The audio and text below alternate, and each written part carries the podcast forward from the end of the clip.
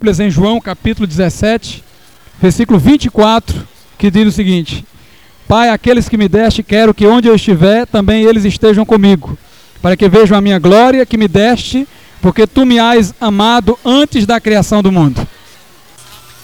Nós sabemos, irmãos, que no princípio criou Deus os céus e a terra. E criou Deus também o homem, para que ele dominasse e subjugasse a terra. A Bíblia define a essência do homem criado por Deus, dizendo ser ele a imagem e semelhança de Deus.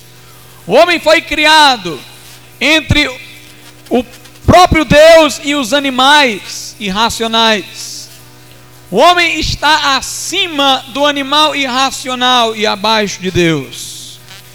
No entanto, Deus não quis defini-lo por baixo, como o definiu Aristóteles ao dizer que o homem era um animal racional.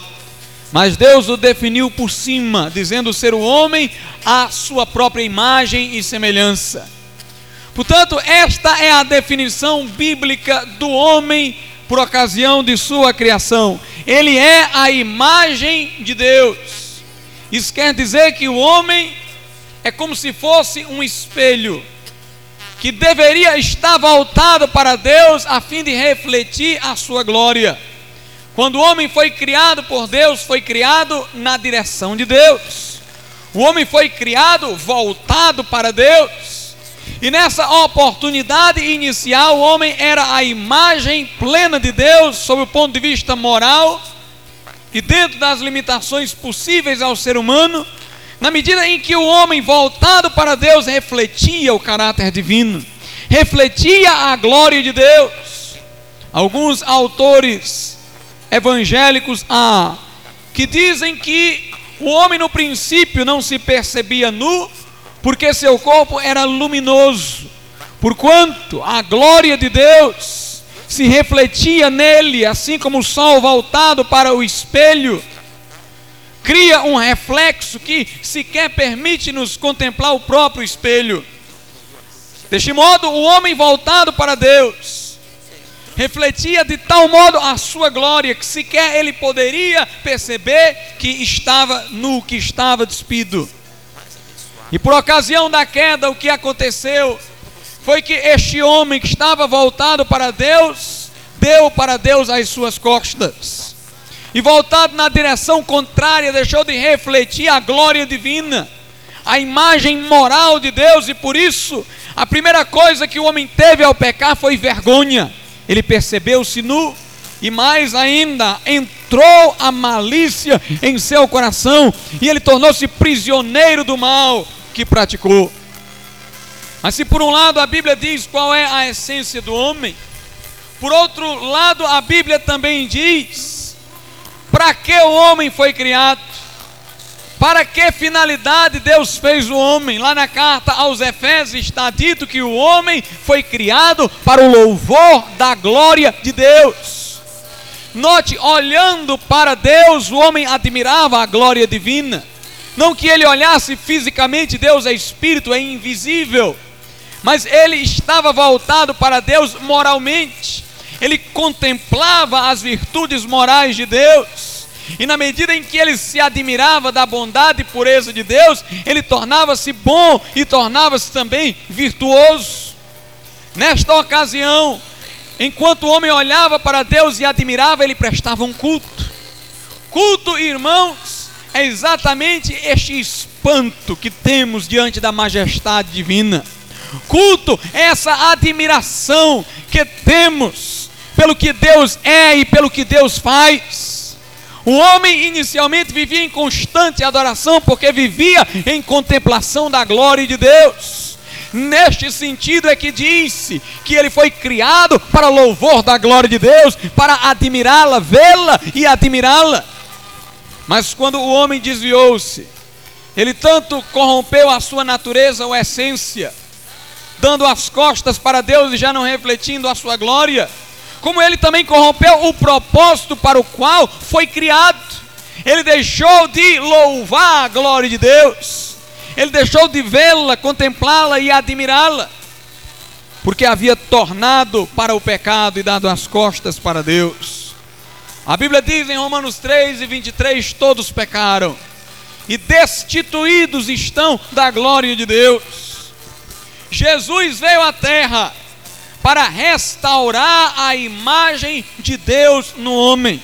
Jesus veio à terra para que pudéssemos outra vez contemplar a glória de Deus. Ele veio para que pudéssemos estar outra vez voltados na direção de Deus.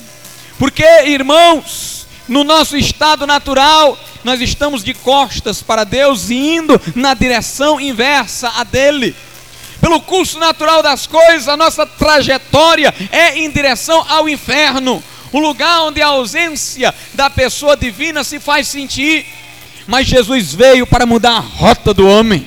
Jesus veio para convertê-lo, para fazê-lo voltar à posição correta. Jesus veio para que o homem pudesse ter a imagem de Deus reconstruída nele. Jesus veio para que contemplássemos outra vez a glória de Deus. A sua oração ao Pai faz-nos saber disso.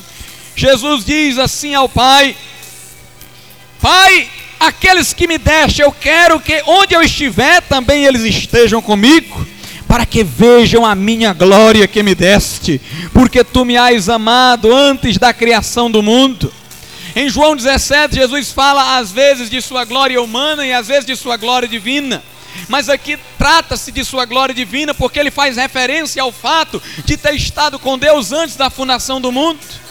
Quando Jesus veio à terra, ele despojou-se de sua glória divina, embora teve a glória humana de ser obediente a Deus.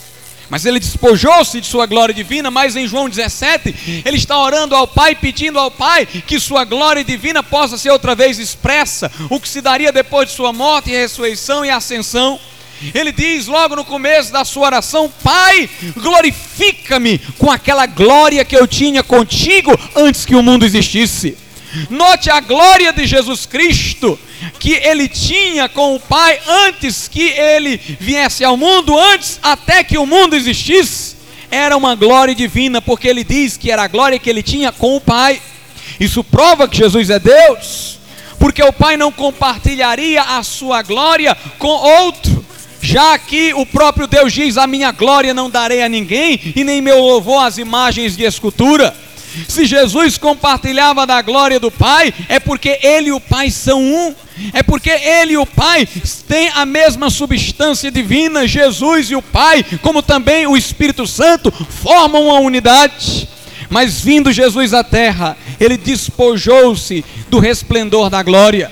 Não que ele tivesse deixado de ser Deus, mas ele deixou de se valer de seus atributos divinos enquanto esteve entre nós se colocou dentro de nossas limitações, para que pudesse também nos representar na cruz do Calvário, sofrendo o castigo que nos era merecido. Em tudo ele fez-se semelhante aos irmãos, diz o autor da carta aos Hebreus. Só teve um instante em que a glória divina de Jesus resplandeceu por permissão do Pai. Foi no Monte da Transfiguração. E mesmo naquela ocasião, Jesus disse aos discípulos: Não contem nada do que viram até que se dê a ascensão, quando então essa glória estaria manifestadamente diante de todos que pudessem contemplá-lo. Jesus, portanto, enquadrou-se em nossas limitações humanas e despojou-se de sua glória. Mas ele está em João 17, pedindo ao Pai que lhe seja dada outra vez a glória e mais. Ele está dizendo ao Pai o seguinte: quando eu estiver outra vez nesta glória, eu quero que aqueles que tu me deste, aqueles que são teus, aqueles que creram em mim, estejam comigo para ver a minha glória. Jesus queria, portanto, que pudéssemos contemplar a sua glória, a sua glória divina. Jesus veio então, Jesus orou então, para que nós pudéssemos outra vez viver para o louvor da glória de Deus, contemplando e sendo aquilo que Deus projetou para que fôssemos a sua imagem. Mas por que Jesus só retomou sua glória após a ascensão? Porque, meus irmãos, Jesus veio para pagar os nossos pecados. Se Deus nos trouxesse a sua presença, nós com os nossos pecados, Por certo, o fulgor da glória de Deus nos consumiria. O homem debaixo de culpa não se sente bem diante da glória de Deus. Porque quando o homem se aproxima do resplendor divino, em culpa, sua consciência incendeia-se.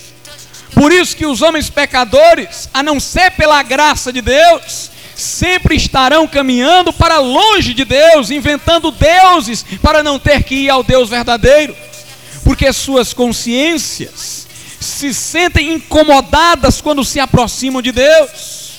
É como diz a Bíblia: os homens amaram mais as trevas do que a luz, porque suas obras eram más e não quiseram vir para a luz para que não fossem manifestas. O homem culpado é aterrorizado pela visão da glória de Deus. O inferno é um lugar de misericórdia, de certo modo, porque o terror do ímpio seria muito maior caso ele fosse para o céu em culpa. Ele se sentiria muito mais aterrorizado, estando com a consciência turbada diante da glória do Deus Santo, do que no inferno onde Deus está ausente.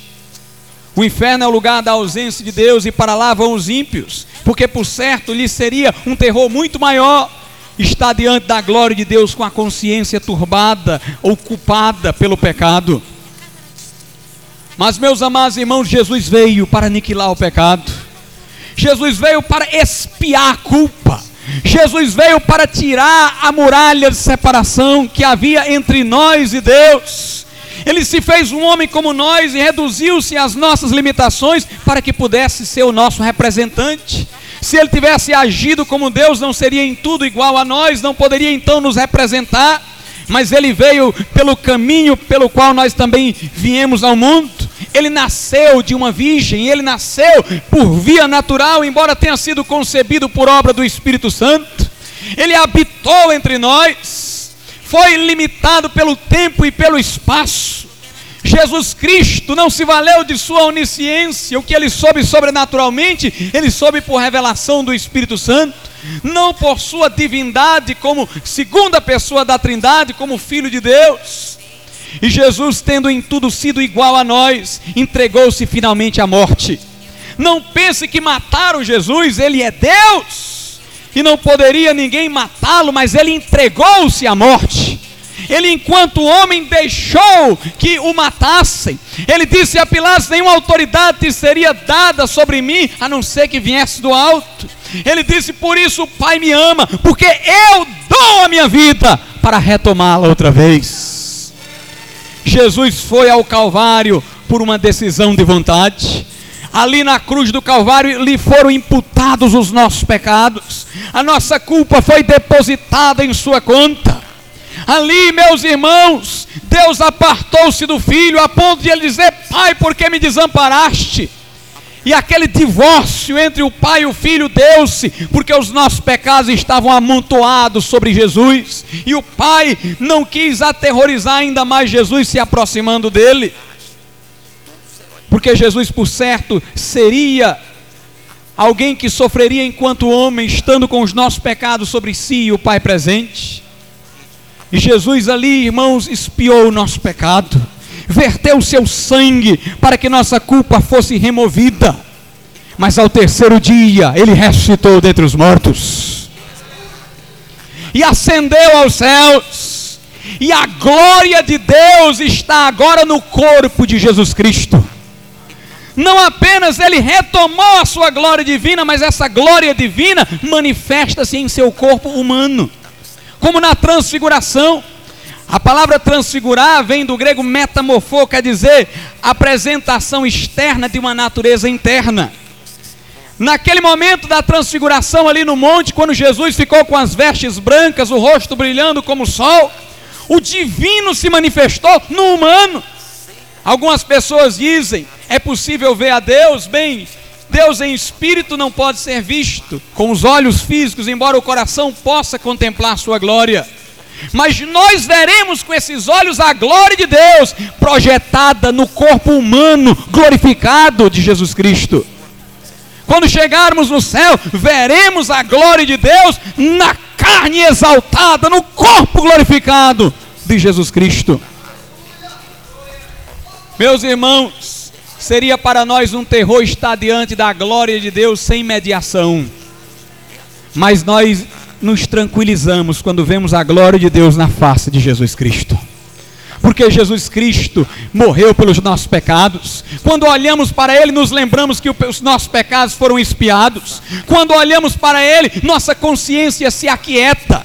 Se nós víssemos a glória de Deus diretamente, seria para nós isso um terror, mas nós podemos vê-la na face do Senhor Jesus Cristo. O crente vai outra vez estar diante da glória de Deus e ele não vai ser aterrorizado por ela, porque ele haverá na face daquele que verteu sangue para expiação do seu pecado a glória de Deus na face de Jesus Cristo, não veremos a glória de Deus na face de Maria, não veremos a glória de Deus na face de Francisco de Assis, não veremos a glória de Deus diretamente, sem mediação, mas veremos a glória de Deus na face de Jesus Cristo. Aleluia! Ele espiou os nossos pecados, e no seu olhar de misericórdia está agora a glória de Deus. Ao olhar para Jesus, nós vemos a graça e vemos a glória de Deus. Isso é que é glorioso, irmãos. Nós vemos a graça e vemos a glória. Eu vou tornar a isso daqui a pouco. Mas vejam só, quando Pedro negou Jesus três vezes, Pedro olhou para Jesus em seguida, que ia sendo conduzido pelos soldados, e Jesus olhou para Pedro. Naquele momento, os dois olhares se confrontaram. O olhar de Jesus não foi um olhar de terror. Pedro não se sentiu aterrorizado pelo olhar de Jesus, o olhar de Jesus foi de misericórdia foi olhar de graça. E Pedro, derretido por aquele olhar, se arrependeu, confessou o seu pecado, voltou-se para Cristo. O olhar de Jesus é de graça, e por isso nós podemos suportar a visão da glória de Deus na sua face, porque a sua face que projeta a glória do Deus eterno é uma face graciosa que está a dizer que nos aceita. A posição de Jesus no céu é muito interessante. Ele era Deus e nunca deixou de ser Deus, mas se fez carne, ou seja, homem e habitou entre nós. Jesus tinha duas naturezas, a divina e a humana, e nem por isso deixava de ser uma pessoa. Este é o mistério da encarnação. Ele era uma pessoa com duas naturezas. Era 100% Deus, 100% homem, totalmente Deus, totalmente homem. Mas não, ele era duas, eram duas pessoas, mas uma só. Alguns Teólogos antigos acreditavam que quando Jesus foi aos céus, e a Bíblia diz que ele foi com corpo, lá nos céus sua humanidade teria sido engolfada, teria sido absorvida por sua natureza divina. Mas a Bíblia diz que Jesus ainda está lá com uma natureza humana. Há um só mediador entre Deus e os homens, Jesus Cristo, homem. Sua natureza humana está lá e a glória de Deus projeta-se nela.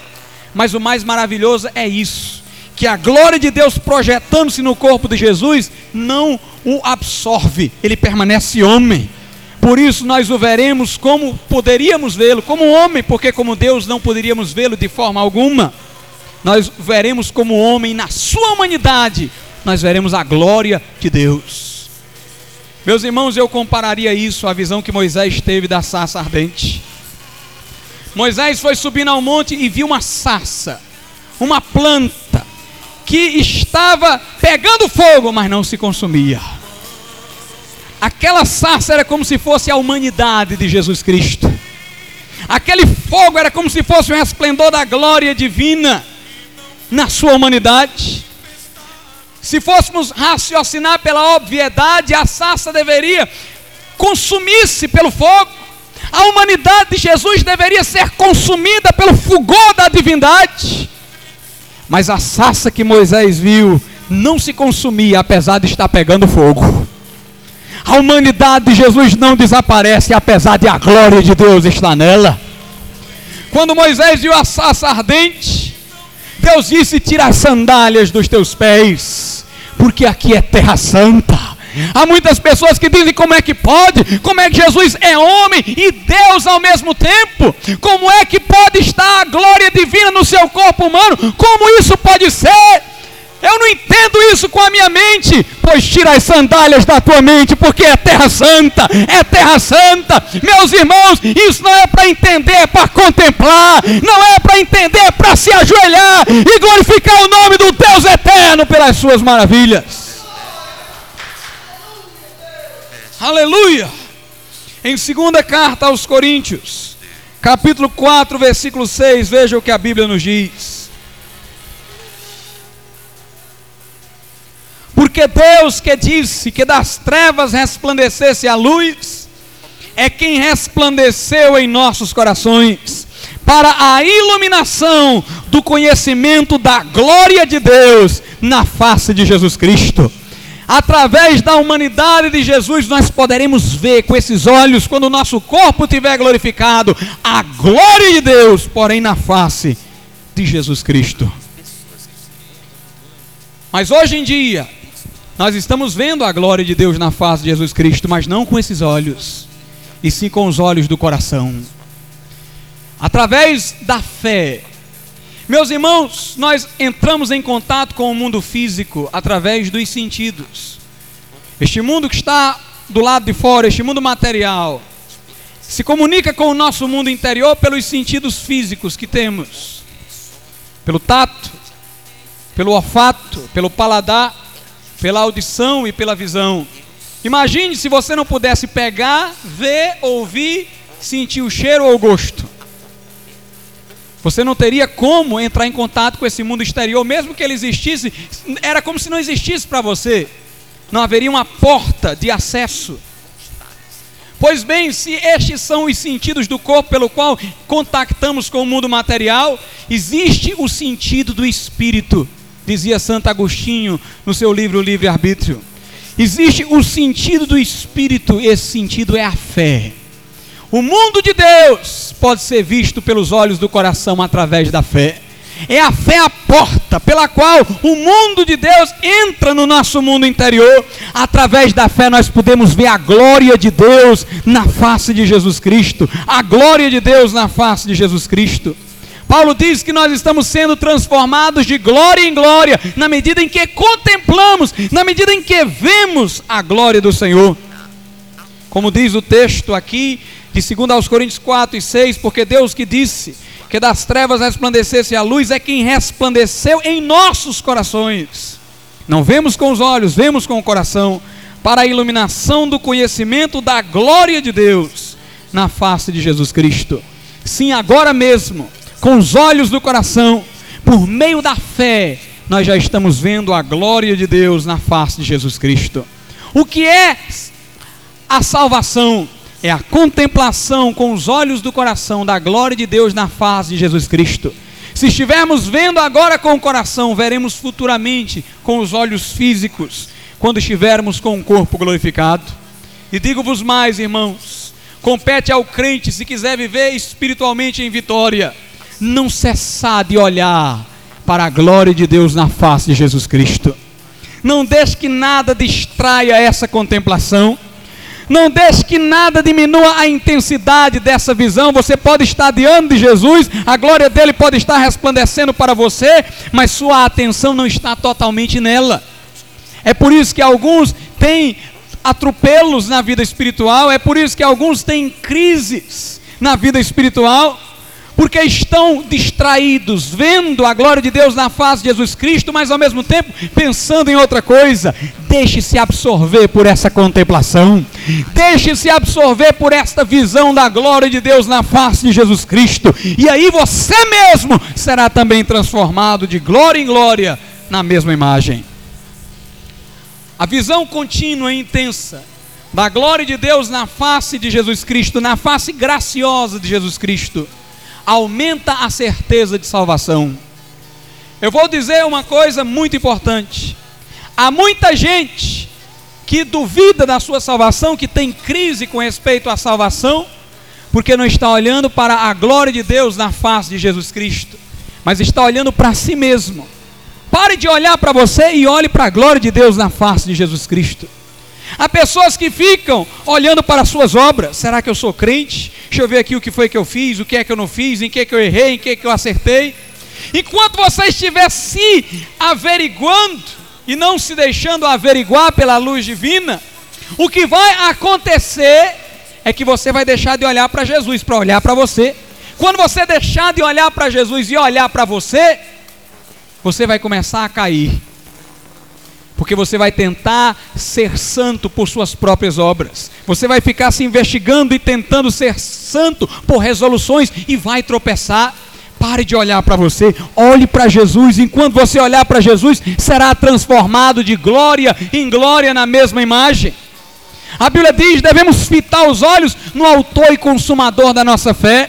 Eu falei hoje pela manhã na escola dominical que o princípio da nossa santificação não é a lei, é Jesus Cristo.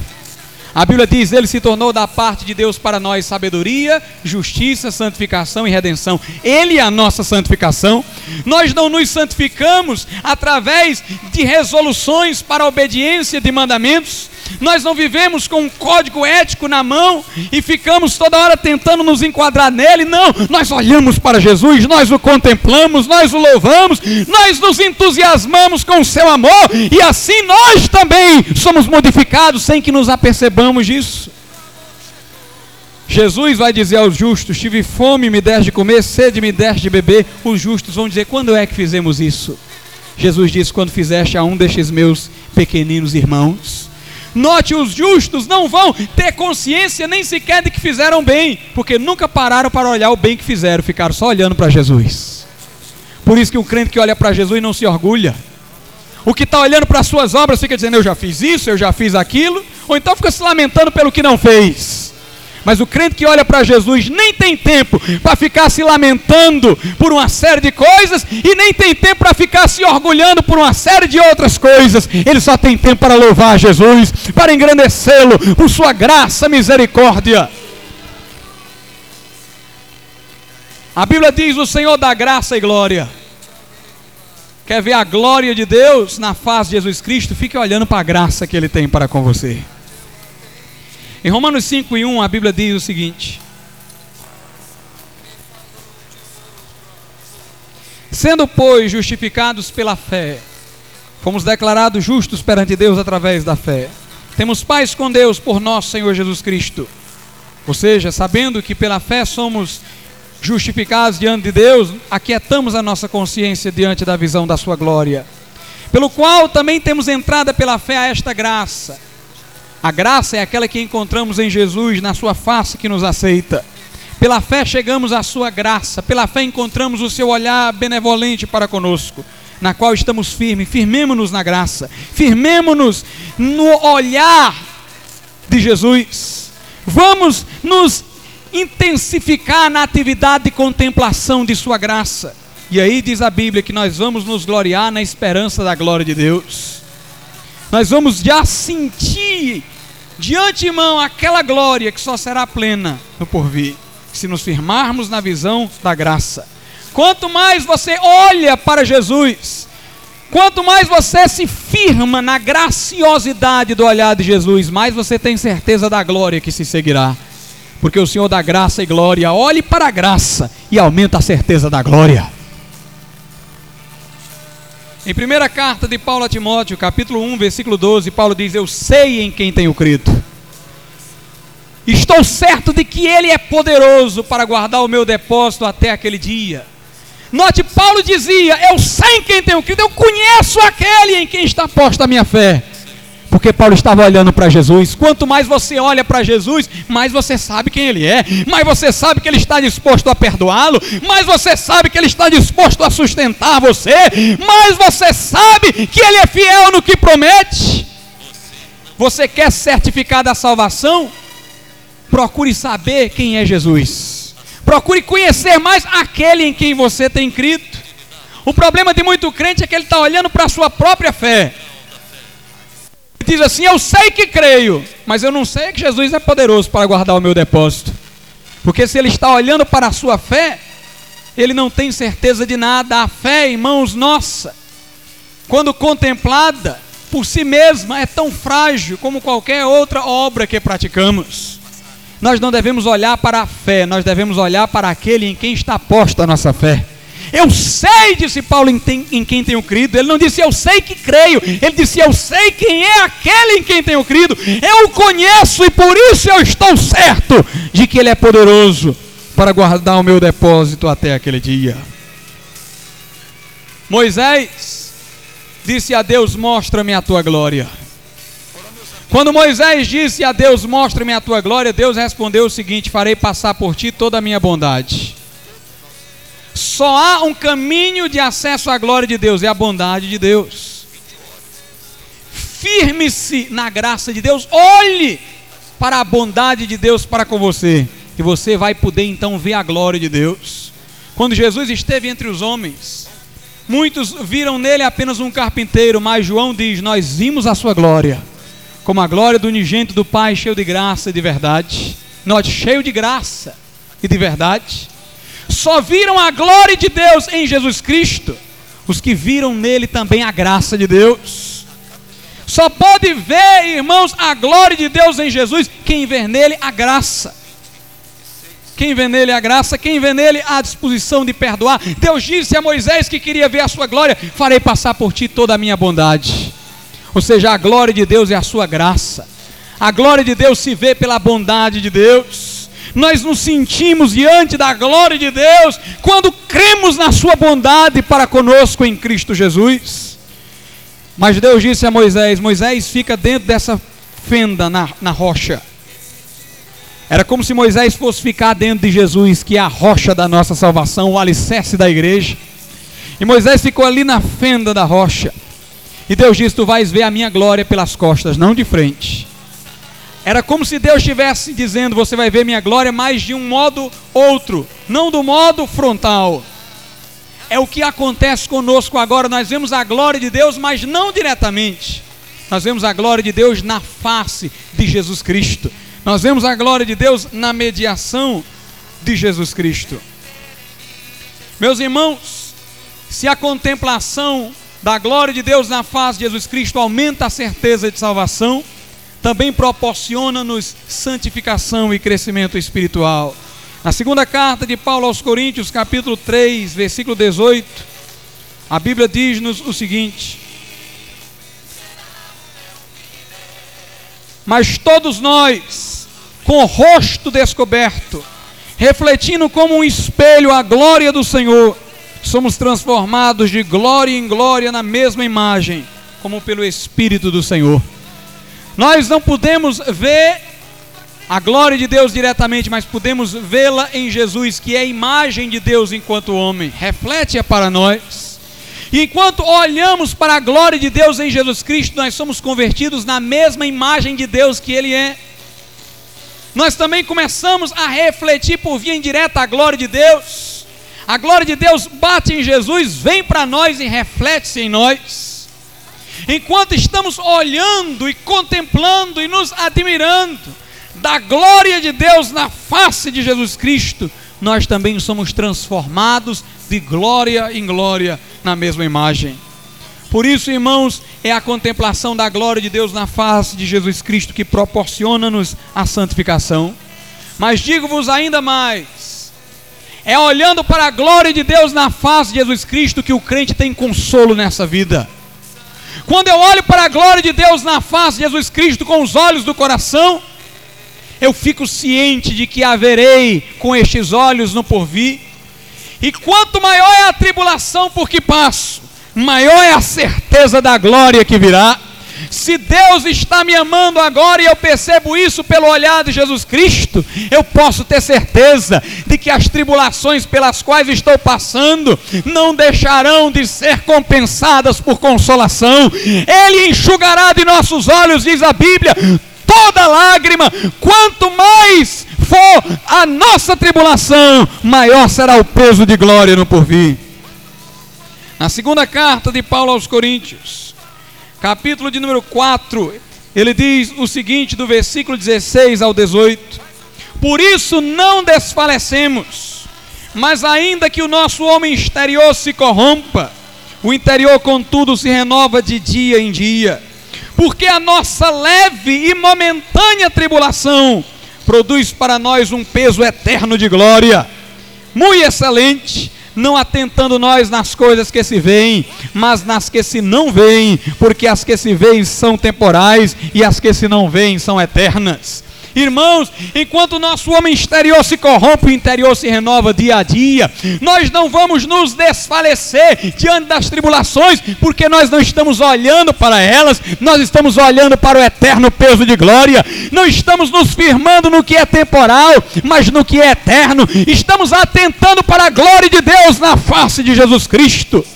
É por isso que o crente suporta tão vigorosamente a aprovação, porque ele não está olhando para ela. O crente nem está olhando para si mesmo, nem para as suas obras, nem para a sua fé, nem para as suas tribulações. Ele está irredutível em olhar para Jesus Cristo, sem distração alguma. Se olharmos para Jesus, irmãos, as tribulações não nos ameaçarão, a dúvida não nos ameaçará, o pecado não nos ameaçará é quando tiramos o olhar de Jesus que começamos a afundar, mas vamos olhar intensamente para o autor e consumador da fé. Os puritanos davam ênfase a esta vida contemplativa.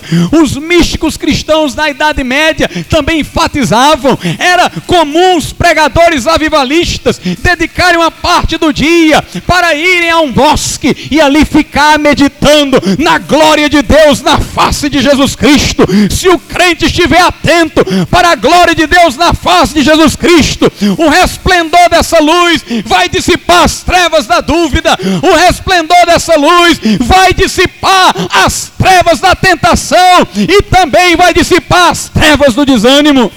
Se quisermos ter vitória, contemplemos a glória de Deus na face de Jesus Cristo. Mas, meus irmãos, a Bíblia diz que nós temos um penhor da herança, e este penhor é o Espírito Santo que está dentro de nós. Quando o crente é atribulado, Deus faz com que o crente naquele momento sinta um pouco da glória do porvir, para que ele se assegure de que esta glória do porvir virá. Deus não apenas faz a promessa, Deus dá o penhor dela. Deus dá a primeira prestação adiantada. Antes de Jesus ir para a cruz, Moisés e Elias foram falar com Jesus para prepará-lo para a morte. Jesus, enquanto homem, nunca tinha experimentado a morte. Como Deus, ele não podia experimentar a morte. E Moisés e Elias foram falar com ele, os dois que tiveram experiências inversas sobre a morte. Elias quis morrer e ficou vivo. Moisés quis, quis viver e morreu. E Moisés e Elias estavam ali para conversar sobre Jesus, suas experiências com respeito à morte. Deus estava consolando Jesus, preparando-o enquanto homem para o suplício. Mas diz a Bíblia que naquele momento Jesus também teve um pouco da glória que ele iria ter definitivamente depois de sua morte e ressurreição. Deus antecipou a ele o estado glorificado que ele usufruiria depois da ressurreição. O seu corpo começou a ficar luminoso, sua roupa ficou branca, seu rosto brilhou como o sol do meio-dia. Ele sentiu uma antecipação do que viria na ascensão, na sua exaltação. Pois bem, irmãos, Deus não faz diferente com o crente. Quando somos atribulados, está cheio de Moisés e Elias para nos apoiar. Nós temos a igreja de Jesus Cristo ao nosso lado, para nos dar o seu incentivo, para nos dar o seu amor, e mais do que isso, naquele momento a glória de Deus vem a nós, como disse o apóstolo Pedro: Bem-aventurados sois vós, quando fordes vituperados por amor de Cristo, nesse momento repousa sobre vós o Espírito da glória, o Espírito de Deus. Estevão foi o primeiro mártir da igreja cristã. O povo que não gostava do evangelho ficou indignado contra ele. Pegaram em pedra e começaram a arremessá-las contra Estevão.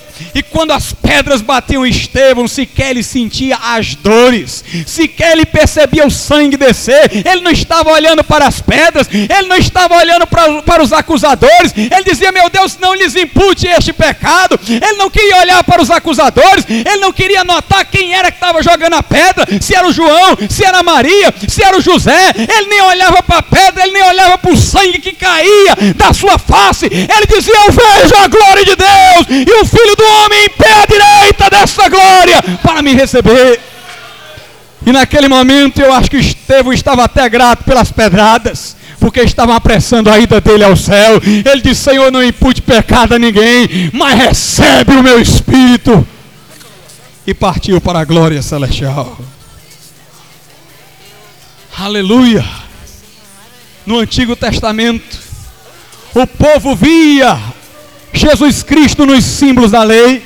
No Novo Testamento, nós vemos Jesus espiritualmente com os olhos do coração mas no porvir nós veremos com os olhos do coração e veremos com essa vista, não em símbolo, mas em realidade, o Cristo glorificado e exaltado. Meus irmãos, o céu será a oportunidade em que nós ficaremos admirando para todos sempre o Cristo de Deus. A sua glória vai tomar conta do céu. Lá não haverá sol nem lua, lá não precisará de lâmpada, porque a glória de Deus vai refugir dia e noite naquele lugar, e o Cordeiro de Deus será a lâmpada perpetuamente o céu, esta contemplação absorvedora da glória de Deus na face de Jesus Cristo. Agora, irmãos, as atividades do tempo e do corpo fazem com que nós tenhamos algumas distrações para não nos dedicarmos de forma ainda mais absorvedora à glória de Deus na face de Jesus Cristo. Mas no porvir não haverá hora de beber água, não haverá hora de você ir tomar banho, não haverá hora de comer, nós ficaremos perpetuamente diante da glória de Deus, na face de Jesus Cristo. Algumas pessoas dizem, pastor, como é que pode ser bom o céu? Se nós vamos estar lá sabendo que as pessoas estão no inferno, por certo, vamos saber, nossa memória não nos será roubada, senão perderemos a nossa identidade. Mas apesar de sabermos, nós não vamos pensar nisso, nós não vamos nos lembrar disso, porque a glória de Deus vai chamar tanto a nossa atenção, que apesar de nós de fato aqui podermos lamentar pelos que estarão no inferno, lá nós não teremos tempo para pensar em nada mais, senão na glória de Deus, na face de Jesus Cristo. É por isso que o é céu. Paulo disse: sou hebreu de Hebreus, da tribo de Benjamim fariseu. Paulo fala de toda a sua posição circuncidada ao oitavo dia, mas ele disse: Eu considerei tudo isso como perda. Ele diz aos Filipenses 3 e 8: Considerei tudo isso como perda, por causa da sublimidade do conhecimento de Jesus Cristo. Essa expressão sublimidade é uma expressão poética, são os poetas que falam nela. O sublime é o elevado, é o sagrado, é o majestático. Quando o poeta vai fazendo o seu poema e se sente arrebatado, ele diz que atingiu o sublime. Paulo diz: o conhecimento de Jesus que eu tenho não é conhecimento de livro, não é conhecimento teórico, é conhecimento de contemplação, é conhecimento sublime que eleva, que arrebata. E Paulo disse: por esse conhecimento eu perdi todas as coisas para ganhar a Cristo. O salmista, irmãos, encantado com a visão da glória de Deus em Cristo, diz no Salmo 73, 25. Ele já não via mais nada aqui no céu nem na terra senão Jesus. Ele disse: A quem tenho eu no céu senão a ti? E na terra não há outra a quem a minha alma deseje. Meus irmãos, o salmista falava como se só houvesse ele Deus no mundo e mais ninguém, porque estava arrebatado pela contemplação do Deus eterno e de sua misericórdia. No Salmo 63, a Bíblia diz no versículo, do versículo 1 ao 3 o seguinte: Salmo 63, do 1 ao 3. Ó oh Deus, tu és o meu Deus de madrugada te buscarei, a minha alma tem sede de ti, a minha carne te deseja muito, em uma terra seca e cansada, onde não há água, para ver a tua fortaleza e a tua glória, como te vi no santuário, porque a tua graça, a tua benignidade é melhor que a vida, os meus lábios te louvam, assim eu te bendirei enquanto viver, em teu nome levantarei as minhas mãos. Vamos ficar de pé, igreja do Senhor. Aleluia! A minha alma nela por ti, numa terra árida e cansada. A minha carne clama pelo Deus vivo, para ver a tua glória como vi no santuário. A tua benignidade é melhor do que a vida. Irmãos, ver Jesus é melhor do que essa vida física, é melhor do que tudo. Meus lábios te louvam, a ti bendirei. Em teu nome vou levantar as minhas mãos. Aleluia. Irmão Cleito, vamos cantar aquele corinho que cantamos no domingo passado. Ali verei a ti, no meio das asas dos querubins. Ali verei a ti. Glória a Deus. Aleluia. Aleluia.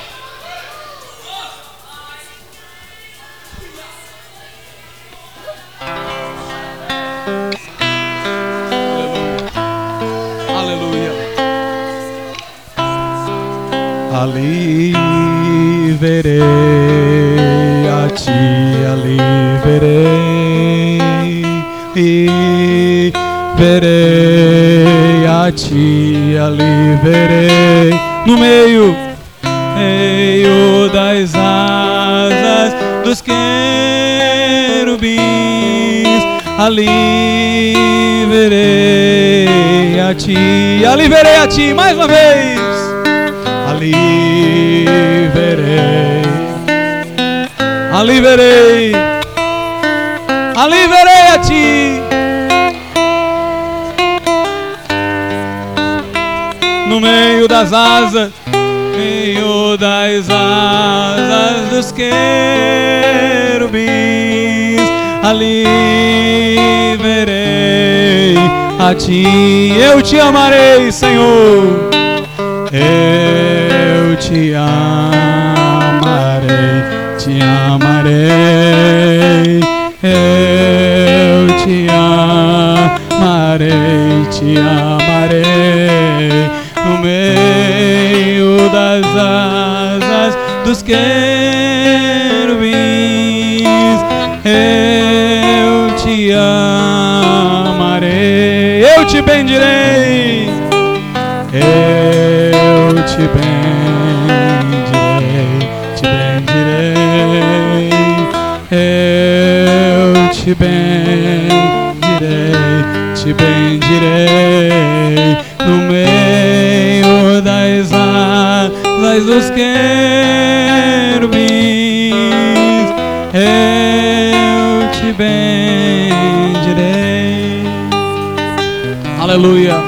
Nessa noite Quantas pessoas aqui dizem, pastor, eu não sou crente ainda.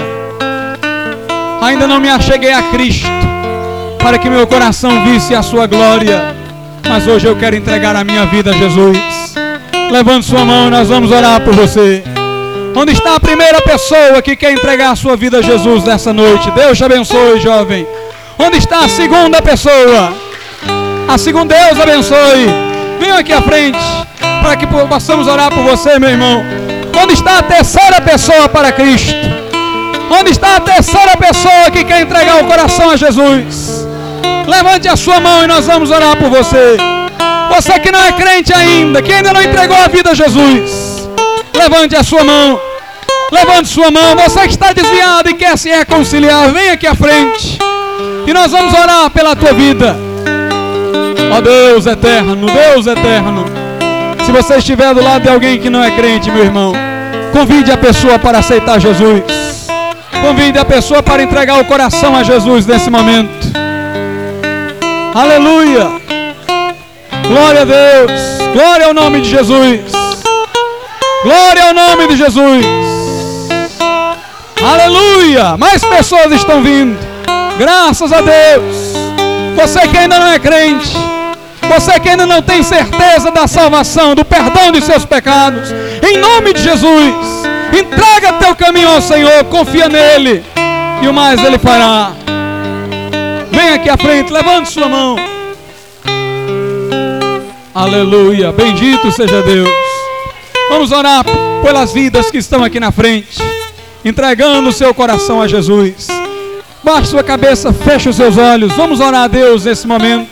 Pai bondoso e eterno, eu te louvo, Senhor, por cada vida que está aqui na frente, pelos irmãos e irmãs que vieram hoje a Ti, por aqueles que estão agora, meu Deus, entregando suas vidas nas mãos santas de Teu Filho Jesus.